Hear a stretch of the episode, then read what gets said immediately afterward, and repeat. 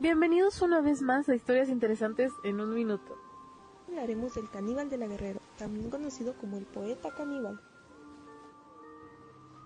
Y ahora un poco de su historia.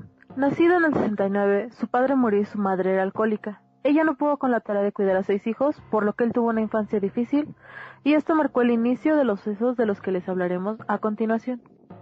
Sus tres víctimas, Verónica Consuelo Martínez, su exnovia, una prostituta conocida como La Jarocha y Alejandra Galeana, su novia. A las tres se les encontró descuartizadas. Por su personalidad psicópata, secuestró, torturó, asfixió y descuartizó a las dos primeras víctimas y dejó los restos en bolsas negras de basura. En ambas víctimas se presentaba el mismo patrón de asesinato. A su última víctima la mató, desmembró, cocinó su carne y la comió. Con este acto la poseía, absorbía sus cualidades femeninas y así no lo abandonaría. Además, guardó sus huesos en una caja de cereal. El 8 de octubre de 2007 fue detenido por parte de las autoridades mexicanas acusándolo de canibalismo y triple homicidio.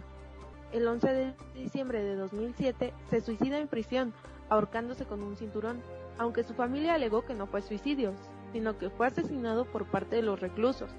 Y así se resume la historia del caníbal de la Guerrero. Gracias por escucharnos en otro especial de Historias Interesantes en un Minuto.